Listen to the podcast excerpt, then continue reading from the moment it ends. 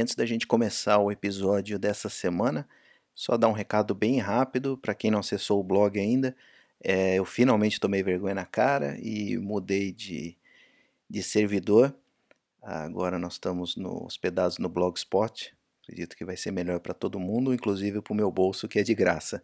Mas quem está no blog antigo, quem ainda acessa o blog antigo, é, eu peço a gentileza de atualizar os leitores de RSS, os links que você tem aí, apesar do www.senhorif365 é, já está direcionando para o novo blog. É, quem é inscrito no, no blog antigo, é, eu peço a gentileza de se reinscrever no blog novo, se quiser receber atualização. E quem tem os leitores de RSS e também aqueles blogueiros que fazem a gentileza de colocar o blog do Sr. IF no blog roll, para também atualizar por lá, porque a plataforma antiga, o endereço era diferente. Então, agradeço todo mundo aí a paciência também. Eu estou trazendo todos os uh, posts antigos do blog antigo para o blog novo.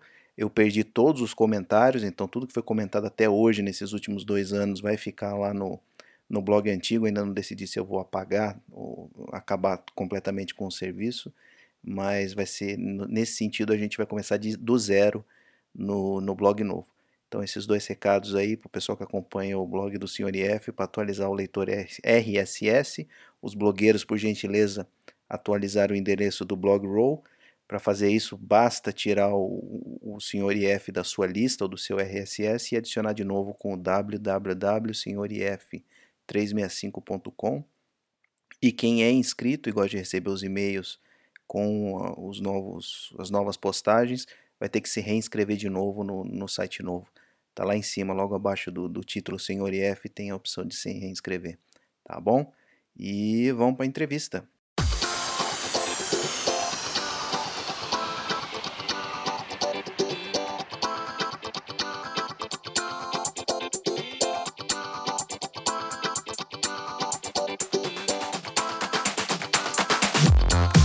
Olá, bem-vindos ao podcast do Senhor IF 365, onde eu converso com você que participa do nosso blog www.senhorif365.com, deixando seus comentários a respeito de tudo que eu posto por lá sobre independência financeira e aposentadoria antecipada.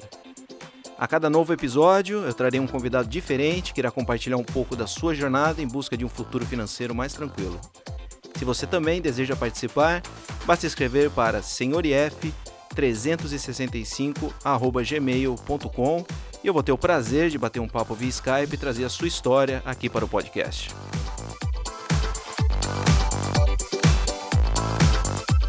E essa semana então retornando com o podcast, eu tenho mais um entrevistado, ele que se chama na internet Engenharia dos Investimentos, escreve num blog de mesmo nome, engenharia dos investimentos.blogspot.com. Vou chamar ele só de engenharia aqui. É, já deu, obviamente, para notar que ele é engenheiro, mas ainda nem conversei com ele fora do ar. Eu vou descobrir exatamente o que, que ele faz, quais são os seus objetivos de, de independência financeira. E aí ele vai contar para gente o que, que investe hoje, e como é que o pessoal à sua volta reage com, com todo esse planejamento que ele tem para conquistar a independência financeira e uma possível aposentadoria antecipada, se isso for o desejo dele. Em engenharia, tudo bem? Boa tarde. Boa tarde, Luiz. Como estão as coisas? Tudo tranquilo. Estamos aproveitando aqui a tarde de carnaval para gravar mais um episódio. Foi até legal que a gente estava tentando combinar faz tempo, aí de repente ele mandou um e-mail e falou: ah, tem, tem disponibilidade hoje? Tem. Aí que horas? Não, agora, então vamos gravar agora. Então estamos começando aqui na correria e vamos bater um papo então sobre tudo isso que eu mencionei aí no, na introdução. Antes da gente começar o Engenharia, conta pra gente quem é o Engenharia dos Investimentos. Então, vou aproveitar esse carnaval que na minha região tá chuvoso, sabe? Aí tá dando para gravar. O Engenharia dos Investimentos é, é um cara que formou no final de 2018, né? Tá aí com seus 28 anos. E, e quando descobriu o mercado financeiro, acho que com a maioria acontece isso. Ele ficou apaixonado pelo mundo dos investimentos e meio que viciou nessa, nessa jornada de independência financeira e aposentadoria antecipada. E só nisso que você falou agora, duas coisas me chamaram a atenção. Você se formou então há pouco tempo, dois anos, mas uh, com 28 anos. Então, fazendo um pouco da matemática aí, você até que começou um pouco mais tarde na engenharia. O que, que você fazia antes da engenharia? Comecei tarde, sim. O que, que que acontece? Eu antes eu trabalhava como vendedor, né, numa loja aqui na minha região. E eu, minha família, eu sou de família humilde, né, classe média baixa. Então eu não tinha dinheiro para estudar, não. Aqui em casa sempre foi mais complicado. Então eu consegui através do Enem, do ProUni, ingressar na, na engenharia, né? Eu já ingressei bem mais tarde, né, que, que a maioria, mas pude estar tá concluindo e hoje está é, buscando o melhor patamar salarial, sabe? Então é mais ou menos aquela velha história que quando se fala de independência financeira, seja aposentadoria antecipada ou não, é a pessoa antes de mais nada, antes de pensar nos investimentos, é pensar em si próprio, na, na própria carreira e conseguir aumentar o, os ganhos através de qualificação, porque por mais que a gente queira dizer que seja uma coisa democrática independência financeira, ou seja, sonhar com independência financeira, queira ou não, tem que ter um, um mínimo de, um, de uma condição financeira para sobrar dinheiro no final do mês e poder investir. Então imagino que seja mais ou menos essa a sua linha de raciocínio. Mas é, quando é que surgiu essa ideia? Primeiro, antes de perguntar como é que surgiu, eu queria saber qual é o seu objetivo. Você tem um objetivo de conquistar simplesmente a independência financeira, de parar de trabalhar cedo ou qualquer outro objetivo parecido? Qual é, qual é a sua ideia para o futuro? Então, Luiz, é, foi exatamente isso. Quando eu conheci né, o mercado financeiro, eu ainda era vendedor, né? Estava no meio do curso de engenharia. E, e eu vi isso, eu aportava, né? Na época, até falo no começo do blog, meu, meu valor inicial era 300 reais por mês, né? Então eu fui, comecei a aportar, guardar o dinheiro e assim vai. E eu percebi que, né, pegando aqui a calculadora de juros compostos, que aquilo lá não era suficiente, ia demorar muito tempo até alcançar. Aí eu falei, então eu preciso me qualificar mais, poder ganhar mais, né? Tem muito pessoal aí na internet que fala isso e realmente é verdade, para poder encurtar esse caminho, né? Da, da independência financeira. Atualmente, como aqui eu sou igual, acho que meu sotaque já entregou, né, interior de Minas, é, eu, eu penso primeiro em independência financeira, sabe? E depois, sim, conforme for a evolução do patrimônio, dos aportes, ver uma aposentadoria antecipada. Mas, de início, é poder ter aquele valor que eu vou ficar tranquilo se qualquer coisa acontecer. Da onde que surgiu essa ideia, então, de, de independência financeira? Porque antes de começar a gravar, a gente estava até conversando antes, é, conversando sobre como você começou relativamente cedo, no sentido de, pô, acabei de me, de me, de me formar, agora eu tô com uma vida mais estável, tô com um emprego provavelmente melhor, com uma renda consequentemente melhor e a ideia de todo mundo, pelo menos o pessoal mais jovem, putz, agora eu vou, agora eu vou viver a minha vida, porque eu mereço, pô, eu, eu ralei, eu entrei numa faculdade, isso é, um, é o pensamento mais normal que existe. Mas você já saiu da faculdade agora visando, fala, pô, agora eu vou conseguir aumentar meus aportes, agora eu vou conseguir investir mais e lá na frente conquistar a independência financeira. Da onde que surgiu isso aí? Porque eu não à minha volta eu não tinha nenhum tipo de exemplo, conforme eu disse para você anteriormente, antes da gente começar a gravar. Falei, pô, meus pais são aposentados convencionalmente, meus avós também, todo mundo trabalhou a vida inteira e se aposentou. Você está fugindo um pouco da regra normal, que acabou de se, de se formar, seria a hora, vamos dizer, de curtir a vida, mas você está fazendo justamente o contrário. Da onde que surgiu essa ideia? Foi, eu diria até que foi meio que por sorte, sabe, Luiz? Porque quando, quando eu estava nesse caminho, aqui na cidade, o pessoal, um pessoal conhecido meu, resolveu fazer uma espécie de um encontro no final de semana, sabe? E apresentaram os conceitos do livro Pai Pai Pobre, né? Do, do pessoal do Gustavo Cerbasi. E, e foi, tipo, um final de semana falando só sobre planejamento financeiro e sobre investimentos, né? Então foi isso que me chamou atenção e eu comecei a estudar basicamente tudo que tinha disponível na internet, YouTube, blog, sabe? Então eu eu foi depois disso, foi final de 2015 com a Selic é 1425, que eu até tenho muita saudade. Então foi meio que por sorte, sabe? Mas a, a parte, por, você ter ideia, a gente era umas 15 pessoas que eu sei que continuou os investimentos mesmo, umas duas. Eu e mais um, assim, mais um ou dois, entendeu? O pessoal não dá muito valor quando vê esse. Esse. Como que é a palavra? Não vislumbra nesse longo prazo que a gente pode alcançar alguma coisa assim daqui 10 anos, 20 anos, né? E o Não que... sei se ficou claro. Não, ficou. Mas o que que então mudou a partir desse dia? Deu um clique. Então a gente viu que você participou desse evento, te deu um clique. O que que mudou? O que que você fazia antes que você parou de fazer? Ou então o que você não fazia que você começou a fazer? É, obviamente guardar dinheiro, mas no estilo de vida mudou alguma coisa, não? Sim, ah, então, esse é bacana, porque até então eu era um brasileiro comum. O que eu ganhava, eu gastava 100%. Foi um dia que eu gastava, o máximo que eu economizava era para fazer uma viagem para a praia, né, com, com a família, né, com a namorada, essas coisas. Então, a partir do momento que, depois que deu esse clique, eu peguei a calculadora de juros compostos, né, e vi que dava para ter um patrimônio grande, né, com o passar dos anos, e esse patrimônio ia render juros, né, dividendos, essas coisas que poderiam custear minha vida lá na frente, sem depender de um trabalho formal. Então, o que, que aconteceu? Aí, aí eu fiz um método que, que, que é o que é ensinado, assim, na internet e tal. Eu fiz um planejamento financeiro, né? Eu peguei quanto que eu tinha, e como diz no livro Robert Kiyosaki, lá do Pai Rico, Pai Pobre, para mim, uma das regras de ouro daquele livro é falar assim, eu me paguei primeiro, aí eu comecei a tirar, pensava assim, ó, tem que pagar todo mundo, né? Loja, é, água, luz, internet, essas coisas, por que, que eu não me pago? Aí eu fui, peguei e comecei a tirar o meu, a minha conta, me pagar primeiro antes de todo mundo. Aí foi a partir daí que eu consegui guardar dinheiro de fato.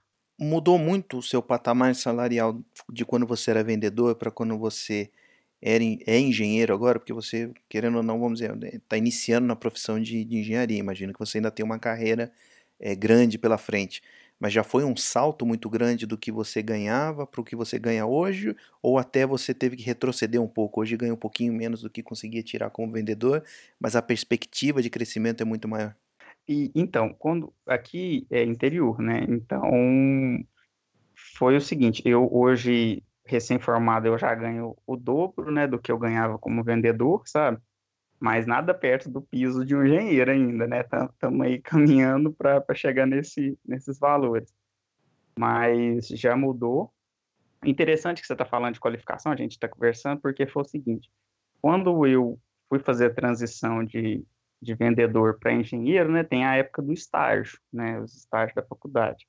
E eu fiz um estágio seis meses sem ganhar absolutamente nada, e os outros seis meses ganham 500 reais por mês, sabe? mas eu sabia que aquilo ia fazer diferença na minha qualificação. Como você pretende viver de renda? Qual é o seu objetivo em termos de número? Você tem um patrimônio que você quer acumular?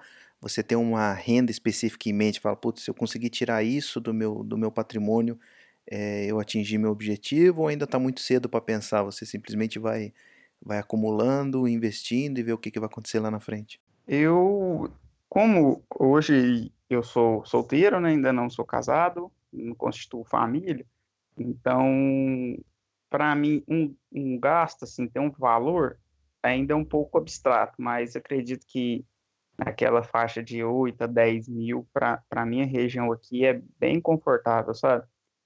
E eu acho, e eu, eu admiro muito sua, sua estratégia, né? Eu admiro muito sua estratégia de de ser só o rendimento dos dividendos, sabe? É aquela regra dos 4% também, como eu já vi alguns aí no blog no podcast que não concorda, eu sempre também não concordei, porque se ela pode render hoje, se o rendimento de dividendos está em, em torno de 7%, 6%, eu acho que não, não precisaria tocar no principal, né, para poder viver. Essa, essa regra dos, dos 4% não tem não tem consenso por vários, vários motivos, mas pelo menos no meu caso é medo, é medo mesmo de, de colocar a mão no patrimônio. Quando, quando eu falo, putz, eu vou ter que colocar a mão no patrimônio, apesar de não ser isso na prática que acontece, o aposente aos 40 já cansou de me explicar isso aí, mas a sensação de estar tá tirando do patrimônio é, me, dá, me dá medo, mas é, já foi provado aí, como você disse, dependendo do, do, da condição do país ou do, do, seu tipo de investimento, dá até para levar uma vida um pouco mais, mais confortável e tirar mais, mas isso aí não tem, ainda não existe um consenso. Mas é, como é que você investe então para não só para obviamente você está na fase de acumulação, né? Não sei se você já está avisando como você vai vai gerar essa renda, mas como é que você investe hoje?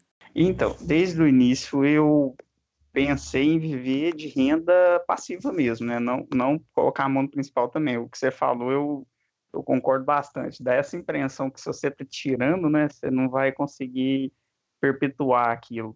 E hoje eu invisto 70% ações, né, renda variável, e 30% renda fixa. Porque quando eu iniciei, igual eu te falei, a, a taxa de juros está 14,25, então era fácil bater 1% ao mês. E eu estava estudando, e na época, até, até falo no blog, que na época a, a Isinvest, né, você também investe por ela, ela, ela cobrava taxa de custódia, você lembra? 30 reais por mês ou três ordens, né? Isso. E para aquele patamar meu de, de aquele patamar meu de, de, aporte mensal, então ficava pesado. Então, na 2016 ali, que era uma época de ter comprado ações, eu acabei não comprando, só eu estudei.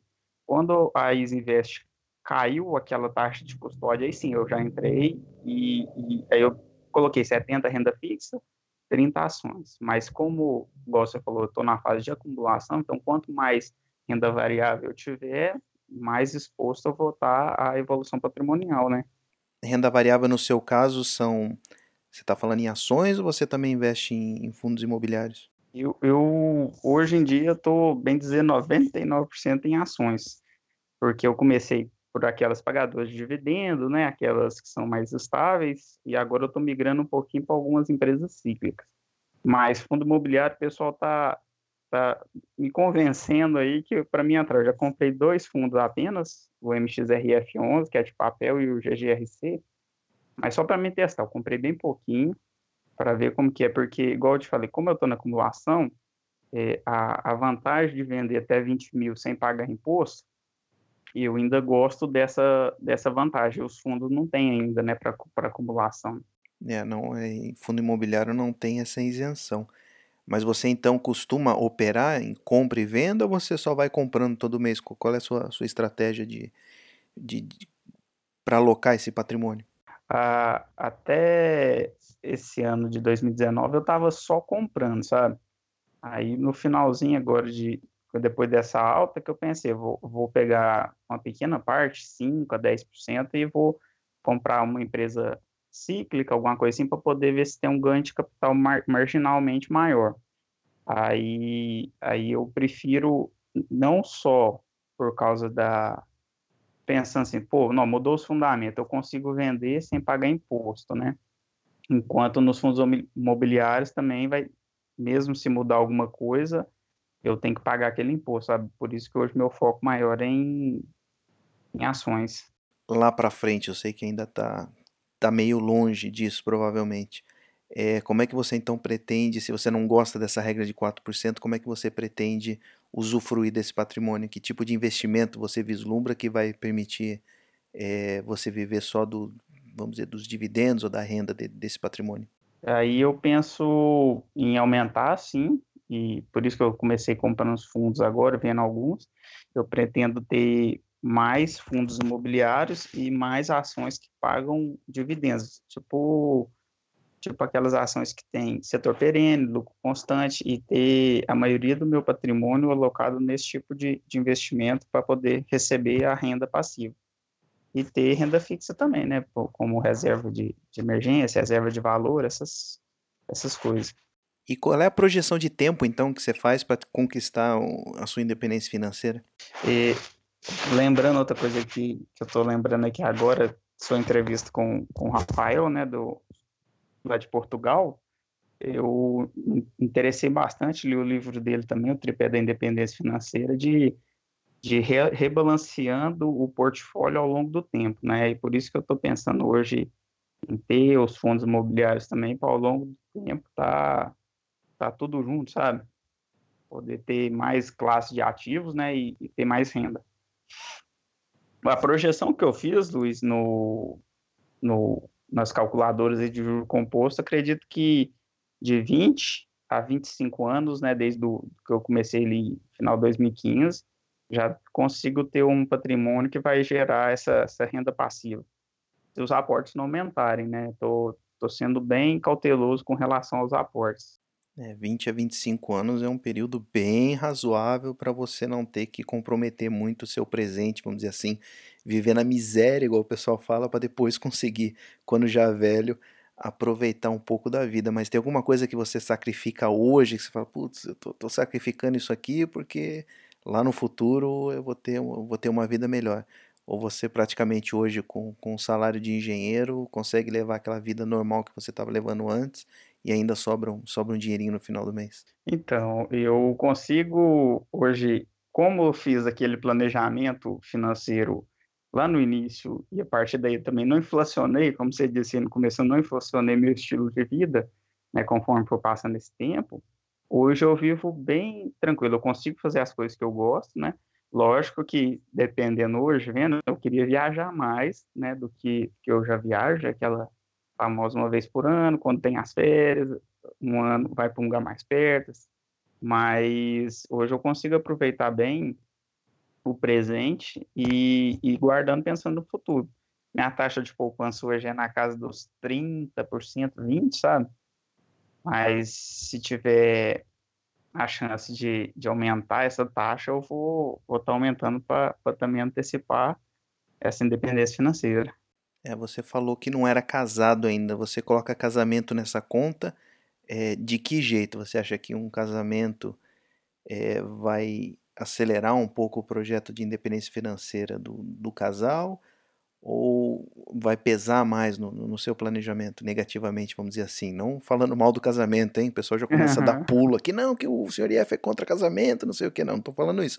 Tô falando que, dependendo do jeito e com quem você casou, pode ser que acelere muito a sua a, a, objetivo do casal, como pode ser também com uma coisa que vá vai criar barreiras ali financeiras para atingir a independência financeira. No seu caso, como é que você vislumbra isso?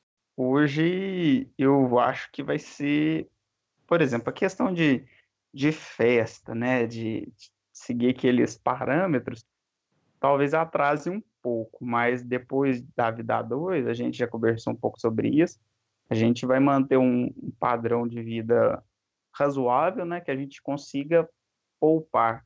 Nessa parte, a, a, minha namorada, ela, ela me escuta, apesar dela não gostar de investimentos, assim, acha arriscado falar de ações, fala que eu vou perder, vira e mexe, fala comigo que eu vou perder dinheiro com isso, mas ela deixa eu investir, não fica falando muita coisa comigo, mas eu acredito que na parte de, de poupar vai ser, vai ser bom.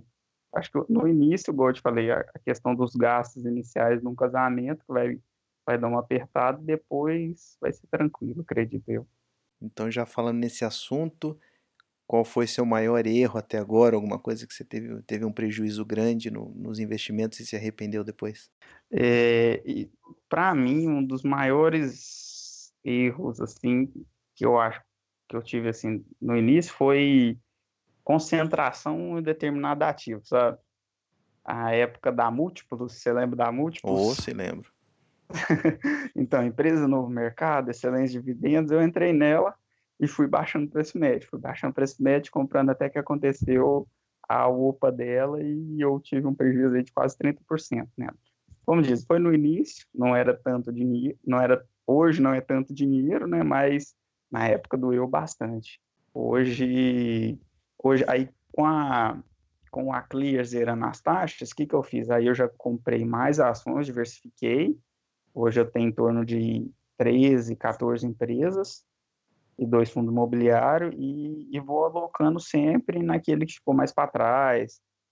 Minha, minha carteira eu divido assim, hoje 45% dela, vamos dizer assim, ações, fechar 100% nela.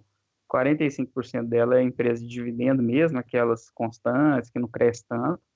Os outros 45% empresas de crescimento, né, aquelas empresas que, que não pagam tanto dividendo hoje, mas têm uma perspectiva. E esses 10% eu deixo para a empresa cíclica, com a empresa que veio de uma queda aí e posso, posso ganhar um capital nela. Fora do Brasil, você tem alguma coisa, seja em ações, Bitcoin, alguma coisa que você diversifica fora do Brasil? Ou por enquanto você está confiante que o, que o Brasil está no, no caminho certo? Ainda não tenho nada fora, não, nem tanto é por, por questão de confiança no Brasil, assim, é mais questão de, de patrimônio mesmo. Os custos, eu já vi alguns custos para mandar dinheiro para fora ficariam pesados para mim, sabe? Mas mais para frente, com patrimônio maior, eu penso em ter uma locação. Mas você não deslumbra uma independência financeira e, e morando fora do, do, do país. Você, é, pelo que eu notei, você quer atingir independência financeira, continuar onde você está. Interior de Minas Gerais aparentemente deve ser mais, deve ter um custo de vida menor você pretende então ficar pelo Brasil? Por enquanto, minha, minha visão inicial é essa, é continuar onde eu moro, né? Que é um custo de vida bem, bem tranquilo, igual eu te falei, com cinco salários aqui na minha cidade, já é algo assim que você consegue viver bem tranquilamente, sabe? Então, de início, não penso em morar fora, não. Eu penso em viajar bastante para fora, né? Conhecer outros países, mas só só passa aí mesmo, não, não morando fora. E as pessoas à sua volta, você conversa sobre isso? Conversa sobre dinheiro, independência financeira? Ou você guarda mais para você devido à própria dificuldade da, das pessoas entenderem qual é o, o seu planejamento? Eu até tento com algumas pessoas mais próximas. Eu tenho duas pessoas que eu converso mais sobre ativos, é, alocação, essas coisas. Um foi até da minha sala na faculdade, né? Ele começou a investir depois e a gente foi conversando. O outro é desses blogs, né? Dessa, desse pessoal também eu peguei amizade com. É, aqui na região, o pessoal, acho que quase todo o Brasil, né? O pessoal não entende muito bem na hora que você fala assim, é, parentes. Então, não entendo na hora que você fala assim, não, comecei a investir em ações. O pessoal arregala os olhos assim, e eu falo assim, não, mas é, não tem dinheiro nenhum lá, não, eu já desvio o assunto, sabe como que é, né, tem que deixar quieto, assim, esses assuntos às vezes, não pode aprofundar. E nesse, nesse horizonte aí que você falou, 20, 25 anos, passa alguma coisa na sua mente, assim, fala, putz, é, eu vou fazer isso para dar uma acelerada na, na, na, conquista da independência financeira, sei lá, um negócio próprio, você ter algum outro tipo de investimento na cabeça, tem alguma coisa que geralmente, às vezes aparece ele, putz, se eu fizesse isso, quem sabe eu não conseguiria encurtar esse horizonte aí uns 5, 6 anos. Tem, tem alguma coisa lá para frente? Ou você tá feliz do jeito que tá, eu vou continuar guardando, disciplina, em 20, 25 anos eu vou, vou atingir meu objetivo? Penso, penso em acelerar esse processo. Eu, eu até fiz um artigo no, no blog que eu, eu falo como se fosse um degrau, né? Eu falo, são, são tipo uma escada. Primeiro a gente aprende a economizar, né? Depois aprende a investir e depois ganhar mais, resumidamente, sabe? Então eu vejo, igual eu estou na engenharia, se eu partir para uma para construção, né, de, de imóvel, alguma coisa assim que, que rende mais uns valores maiores, né, eu posso dar uma acelerada mas eu tô tomando aquele cuidado de degrau por degrau, sabe? Cheguei nesse patamar que eu tô hoje, estabilizar nele para ir para o próximo. Eu sou nessa parte eu sou bem cauteloso de, de não dar um passo maior que a perna, sabe? Mas no longo prazo eu penso sim em, em aumentar e acelerar esse processo. É sempre é sempre complicado, vai crescendo o seu patrimônio, aí as ideias começam a pipocar na cabeça, porque você começa a ter recursos para investir em outras coisas. No, no, no, caso que você falou aí, você como, como engenheiro teria a possibilidade de começar a trabalhar com construção e venda, por exemplo, e aí você vê aquele dinheiro rendendo renda fixa, ou sei lá o que mais que você investiu, meio que parado ali, aquele passo de formiguinha que é o, o normal da independência financeira que você é, vai acumulando todo mês, fazendo os aportes e tal, mas nada comparável ao potencial que seria de você conseguir fazer um empreendimento bem, é, bem sucedido.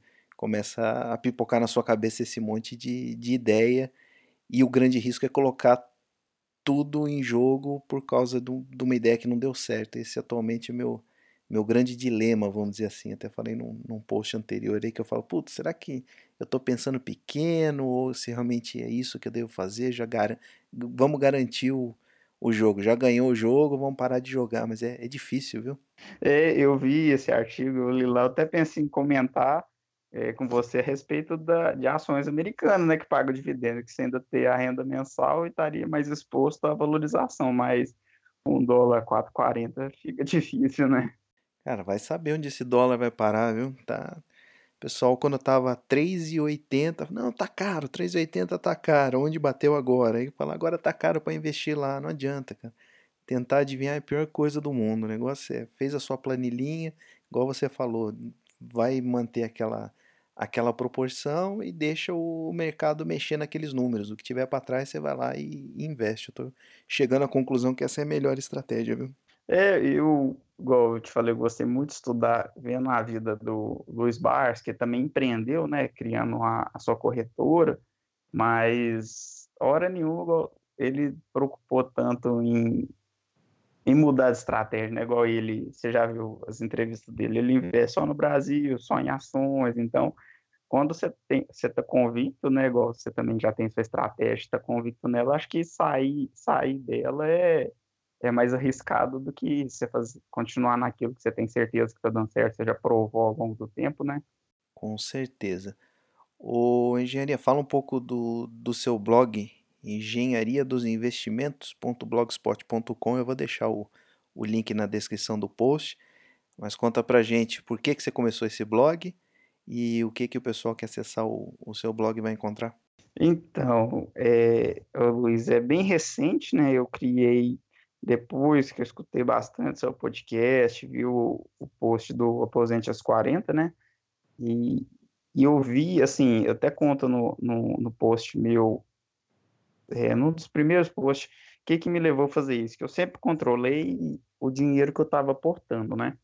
E fazia aqueles fechamentos anuais. Mas quando eu peguei e fiz um gráfico igual o seu, né? De, da evolução, do patrimônio, essas coisas, e eu falei assim, no, Agora os juros compostos começou a fazer um efeito bacana. Os aportes também melhoraram, né, depois que eu me formei. Então, eu vi que era uma oportunidade de organizar as ideias, né, igual o pessoal muito fala isso, é verdade, organizar as ideias e definir estratégias para poder continuar, né, um, afinal de contas é uma maratona, né, o que a gente está conversando aqui, não é uma corrida de 100 metros, né, então, você ter apoio, você ter tudo bem organizado, ter uma motivação de escrever, igual você falou que às vezes fica com vergonha de, de colocar os gastos, né? Então eu acho que é uma forma assim de, de ter mais disciplina. Aí hoje, hoje eu escrevo algumas coisas que passam na minha cabeça, algumas estratégias de investimento que eu vi que funcionou para mim, algumas coisas aí da, da minha caminhada, mas ainda tô, tô definindo a frequência de post, ainda não está muito bem definido não, mas eu quero poder escrever cada vez mais. Bom, pelo menos você começou com, com o pé direito, já começou no Blogspot. Eu já tô, tô há duas semanas migrando post por post da plataforma antiga para a plataforma nova. Pelo menos você começou ali de graça, que é o mais importante, e numa, numa, numa plataforma mais amigável. Já deixei um recado no começo da entrevista aí pro pessoal é, atualizar o, link, atualizar o RSS, mas tá dando um trabalho, velho. São 300 posts migrando para tudo. Então eu, eu, desejo sucesso no seu, no seu blog, vou deixar o link para quem quiser acompanhar. É, quem quiser falar com você, então imagino que seja mais fácil entrar direto lá no seu blog e deixar mensagem. Sim, sim, pode deixar lá que a gente vai debatendo e trocando ideias por lá. Maravilha. Quem quiser também pode deixar é, mensagem ali no, no blog do Sr. IF, no post desse podcast. E eu só tenho a agradecer a Engenharia dos Investimentos. Eu desejo uma boa tarde para você, aproveita o carnaval e sucesso na jornada que está começando. Muito obrigado, Luiz. Eu que agradeço aí a, a disponibilidade também, né? Para mim vai ser muito, foi e está sendo muito importante esse, esse podcast. Tenho certeza que vai dar um upgrade aí no, no, no, meu, no meu blog. E só tenho a agradecer e vamos, ao longo do tempo aí, vamos atualizando os números aí conforme for caminhando. Eu que agradeço por você mandar mensagem de última hora. Estou completamente sem gente para entrevistar aqui. Não sei se o pessoal está de férias ou não tem mais ninguém mesmo para entrevistar. Eu que agradeço você ter me mandado e vai ter, graças a você, vai ter episódio nesse, nesse final de semana, tá bom? Obrigado, uma boa tarde. Boa tarde, Luiz. Até a próxima. Tchau. Tchau. E aqui termina mais um episódio do podcast do Sr. IF 365. Você pode encontrar mais informações sobre esse e outros episódios, ou então participar da conversa deixando seus comentários e sugestões lá no blog www.senhorif365.com. Até a próxima! Tchau!